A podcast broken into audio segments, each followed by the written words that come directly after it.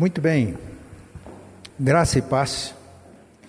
É bom estarmos aqui para a gente cantar louvores a Deus, para a gente orar e para a gente ouvir a palavra, né? as Escrituras.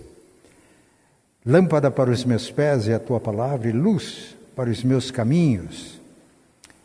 Ela é direção para as nossas vidas, ela é alimento. Nem só de pão viverá o homem, mas de toda a palavra que sai da boca de Deus. Ela é uma bússola que nos orienta na vida. Então, vamos ouvir a palavra no Evangelho de Mateus, capítulo 9, a partir do versículo 27. Mateus 9, a partir do versículo 27. Jesus saiu daquele lugar e no caminho dois cegos começaram a segui-lo gritando: Filho de Davi, tenha pena de nós. Assim que Jesus entrou em casa, os cegos chegaram perto dele. Então ele perguntou: Vocês creem que eu posso curar vocês?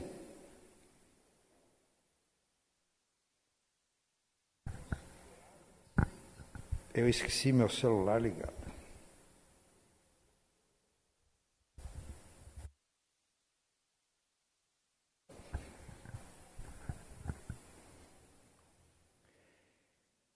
Sim, senhor, nós cremos, responderam eles.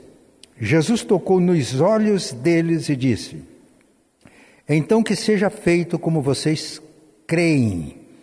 E os olhos deles ficaram curados. Aí Jesus ordenou com severidade: Não contem isso a ninguém. Porém, eles foram embora e espalharam as notícias a respeito de Jesus por toda aquela região. Eu vou reler o versículo 28. Vocês creem que eu posso curar vocês? Sim, Senhor, nós cremos. Responderam eles. Jesus tocou nos olhos deles e disse: Então, que seja feito como vocês creem. Então, seja feito como vocês creem. Ok? Ele está falando para cada um de nós. Seja feito de acordo com o que vocês creem. E quando cremos, nós buscamos a Deus. A carta aos Hebreus diz que aquele que procura a Deus para adorá-lo, é preciso que creia que Ele existe e que é galardoador dos que o buscam. Ele abençoa quem os busca. Jesus disse: busquem em primeiro lugar o reino de Deus e a sua justiça, e as demais coisas serão acrescentadas. Nós não somos deuses, nós somos humanos, somos criaturas de Deus. E é por isso que a gente busca Deus. Ele nos criou a sua imagem e semelhança. Por isso, a pessoa, mesmo estando longe de Deus, ela tem um vazio e Pascal dizia que só Deus pode preencher. Por isso que as pessoas acham que as coisas que passam podem trazer satisfação permanente e ficam ricas, fazem viagens, né? fazem um cruzeiro, aquilo é um deslumbre. Deus me concedeu a graça de fazer um. Mas onde há mais, uma taxa maior de suicídio é um país que resolveu problemas sociais e econômicos. É um país. O Estado é o, bem, é o estado do bem-estar. Funciona de tal maneira o Estado que aqueles que ganham mais contribuem mais para o Estado, é justo. Para que aqueles que ganham menos também não fiquem desamparados. Isso é um princípio bíblico. E conseguiram com isso, por exemplo, uma pessoa quando fica desempregada, ela não fica desamparada, o próprio Estado provê as necessidades, até que se empregue novamente. Que coisa bonita, paraíso na terra. E é nesse país que há a maior taxa de suicídio. As pessoas têm os seus problemas materiais resolvidos, mas falta algo. Então não são, não são só as pessoas com problemas de saúde física, como esses dois cegos, mas todos nós precisamos de Deus, necessitamos de Deus, ou ficamos completos em Deus, né? buscar a Deus. Mas não é verdade que as necessidades nos levam a buscar a Deus? É muito bom, viu, Everton? Quando a gente busca Deus está plenamente satisfeito, você busca para adorar, para agradecer. Deus se agrada com isso. Mas quando temos necessidade, Ele também se agrada, porque isso demonstra que nós não somos autossuficientes. Nós reconhecemos a nossa condição. E o texto mostra a história de dois cegos. Jesus tinha ido à casa de Jairo e lá filha de Jairo foi ressuscitada por Jesus. Quando ele saiu, ia para casa, dois cegos seguiam a Jesus gritando, clamando: Filho de Davi, tem pena de nós, tem compaixão de nós. Nós já vimos que estes dois cegos criam, por isso eles buscavam Jesus. E havia uma necessidade grande, eles precisavam de ver, eles clamavam. Então, quando nós cremos em Deus, nós clamamos a Deus. Há momentos de gratidão, há momentos só de adoração, mas há momentos quando há um grito da nossa alma, pedindo socorro, pedindo a misericórdia de Deus. Todos nós estamos sujeitos a passar por situações assim, por motivos os mais diferentes. Quando houve um acidente com a minha família, o meu neto foi para o hospital e eu fui visitá-lo. Soube a notícia, ele estava em coma, numa situação muito complicada. Eu não gritei, mas havia um grito na minha alma: Senhor, socorre-nos. O meu temperamento não é de gritar, não. Né? Que o, o fleumático melancólico é assim. Mas havia um grito da alma: socorro. Mas outras situações que não tinha nada a ver com saúde, não tinha nada a ver com necessidades materiais, mas a necessidade de uma ação de Deus na vida da gente, nas, nas situações que a gente vive. A gente clama, é o clamor. Eu visitei a Coreia do Norte, perdão, do Sul, em 1995, e as igrejas da Coreia do, do Sul, perdão, elas se caracterizam pela oração. Igrejas presbiterianas, oram como as igrejas presbiterianas no Brasil não oram. Elas têm todos os dias, não é uma vez por semana, reuniões de oração cedinho, já meio de madrugada. É interessante que quando eles estão orando, quando alguém tem uma necessidade muito forte, ele sai de onde ele está e ele vem, ele chama de altar e faz um clamor. E nessa hora todos os irmãos ajudam. Sabe que aquele irmão tem uma necessidade urgente. Quando não tem, ele fica aí no banco com, como os irmãos, mas uma necessidade urgente, ele vai para frente e ele faz um clamor e a igreja o acompanha.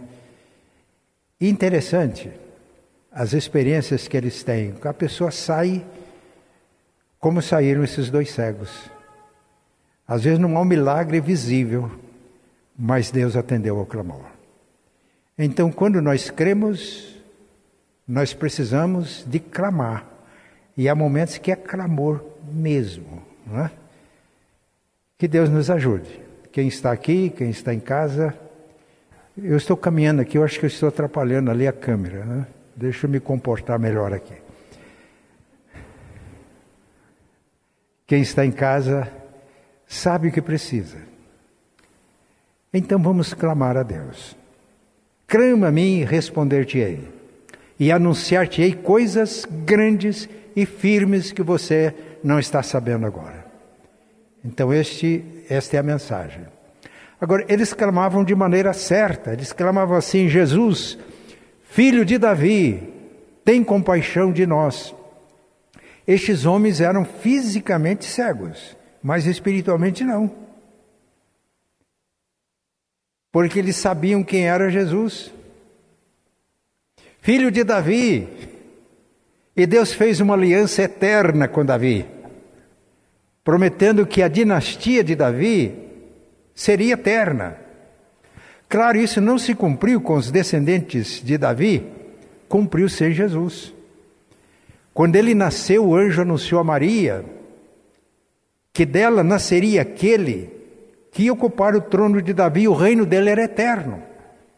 Então estes homens perceberam que as profecias estavam se cumprindo em Jesus de Nazaré, enquanto muitos que tinham olhos, que tinham conhecimento, conheciam a Bíblia, a Bíblia da época, que era o Antigo Testamento, conheciam as profecias, e presbítero Onésimo não creram, não viram que as profecias estavam se cumprindo em Jesus de Nazaré, e dentre eles os escribas, consultados por Herodes, onde vai nascer o rei?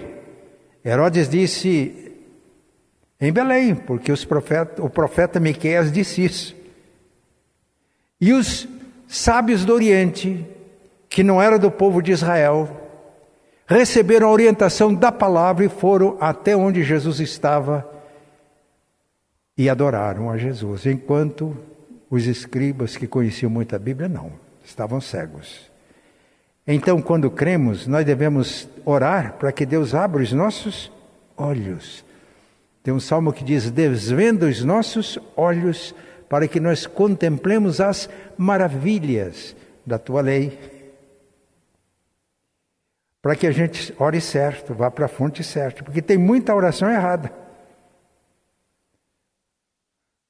Dirige-se a alguém que não pode ajudar e ora mesmo a Deus de uma maneira errada. Tem um filósofo dinamarquês chamava Kierkegaard, ele dizia que quando a pessoa ajoelha-se, não diante de imagens nenhuma, diante de Deus, diante de Deus, mas não entrega o coração a Deus, ele diz: prostrou-se diante de um ídolo. Fé não é só acreditar, fé é entrega. Então, estes homens, eles não só clamaram, tinha uma grande necessidade, mas eles buscaram a fonte certa. E apesar de cegos fisicamente, Deus tinha aberto os olhos da alma. Meus irmãos, esta é a nossa necessidade. Paulo orou para que Deus abrisse os olhos da alma dos cristãos de Éfeso, para que eles contemplassem eh, as riquezas da glória de Deus tudo aquilo que Deus tem preparado para nós na Sua palavra.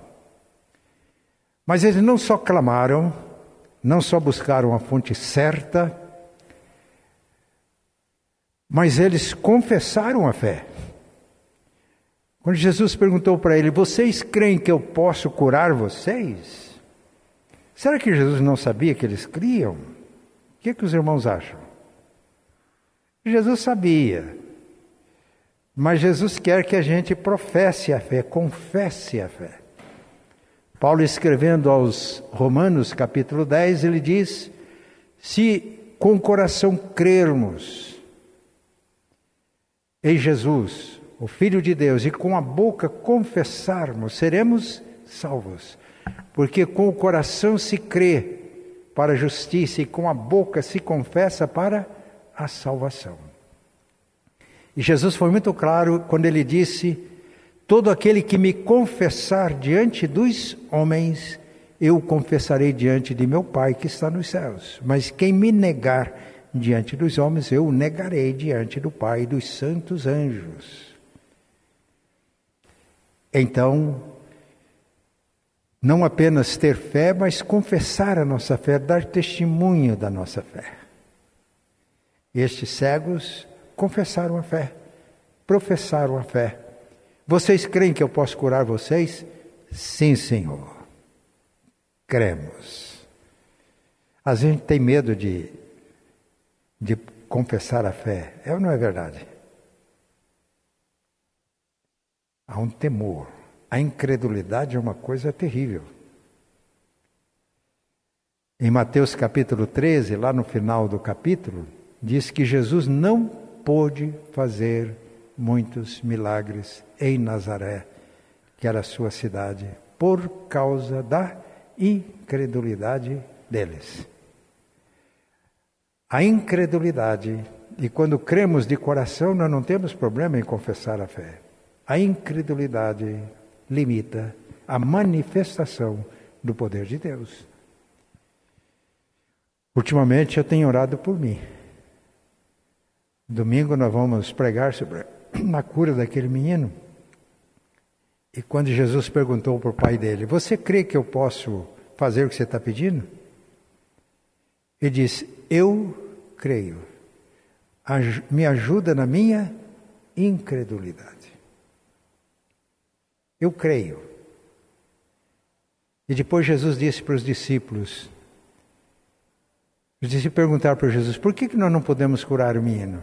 Jesus disse: Por causa da pequenez da fé que vocês têm. Porque se tiverem fé do tamanho de um grão de mostarda, vocês dizem para que esse monte se mova e isso acontece.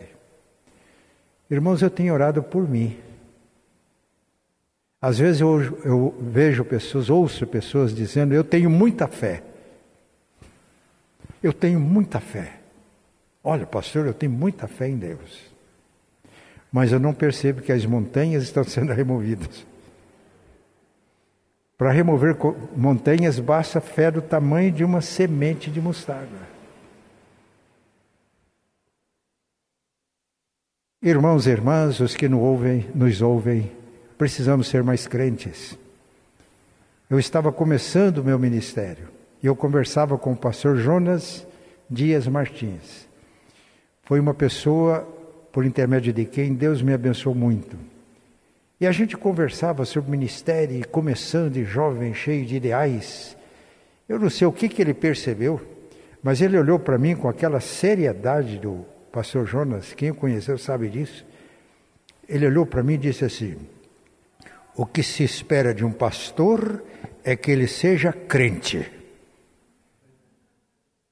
Crente até as raízes do cabelo. Eu nunca mais me esqueci.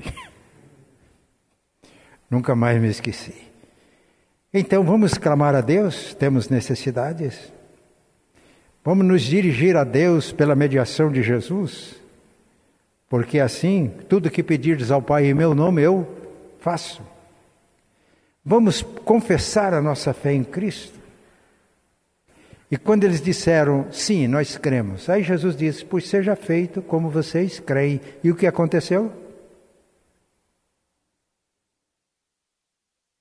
Imediatamente passaram a ver. Quais são as nossas necessidades? As necessidades de clamor. Estamos nos dirigindo ao Pai em nome de Jesus, é assim que Ele nos ensina a orar.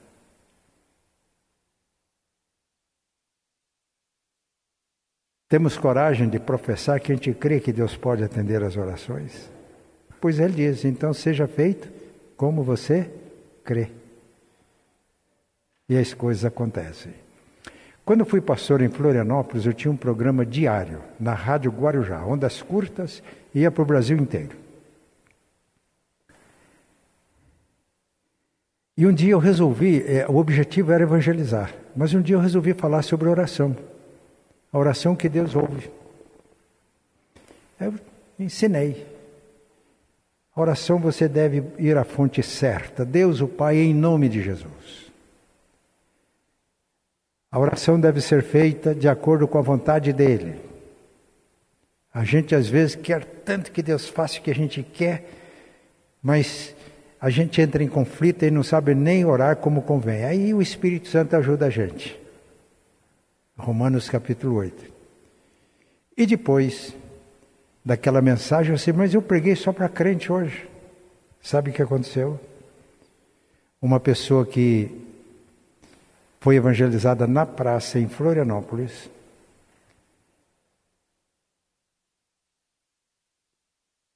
Ele tinha problemas com drogas, chegou um ponto que ele teve que se envolver no tráfico. Quando se converteu, teve que sair de lá, problema sério. Foi para o interior de São Paulo. E aí o casal, era um casal e tinha um filho. Eles conversaram entre eles. E agora, como é que a gente faz? A pessoa que nos levou a Cristo não está aqui. E essa pessoa sempre disse que a gente precisava de alguém que conhecesse mais a Bíblia para discipular a gente. Aí ele diz: a gente procurou no rádio para ver se a gente ia receber alguma mensagem. Isso era. A, o programa era bem cedinho. Bem, essa missionária era minha ovelha. Aí o senhor falou, nos ensinou a orar. Aí nós colocamos em prática. E nós pedimos algumas coisas. Primeiro, a gente não tinha onde morar. Eles eram remanescentes do movimento hippie. Senhor, nos deu uma casa para morar eles não tinham emprego, eles eram viviam de, de, de venda de artesanatos na praça. Senhor, nos dê um, um emprego. Aí, a terceira coisa que pediram, seguindo as instruções, Senhor, nos dê alguém que nos ensine a palavra, a Bíblia, que a gente está com o Senhor, mas a gente precisa de conhecer. Aí, ele me dizia na carta, foram à noite tinha um templo pequeno, foram lá. E foram reconhecidos, perceberam que eram visitantes, o pastor no fim veio conversar com eles. Ah, vocês moram onde? Ele falou, por enquanto nós não temos onde morar. Nós chegamos e a gente não conhecia Jesus e estamos aqui aconteceu coisa de Deus, porque eles não eram conhecidos. O pastor falou: Olha, nós temos. Era um templo pequeno, tinha uma casa pequena que era do zelador. O zelador saiu, a casa está desocupada. Vocês podem ocupar aqui. Aí conversando, falou: os que vocês trabalham? Ah, nós estamos sem trabalho porque a gente fazia artesanato, vendia. Aí estava um irmão da igreja que era sapateiro, celeiro, conserta. Ele falou: Olha, vocês querem trabalhar comigo? A terceira coisa que eles pediram, alguém para ensinar a Bíblia. Aí o pastor chegou para eles: Vocês querem conhecer mais a palavra? Eu estou disposto a caminhar com vocês.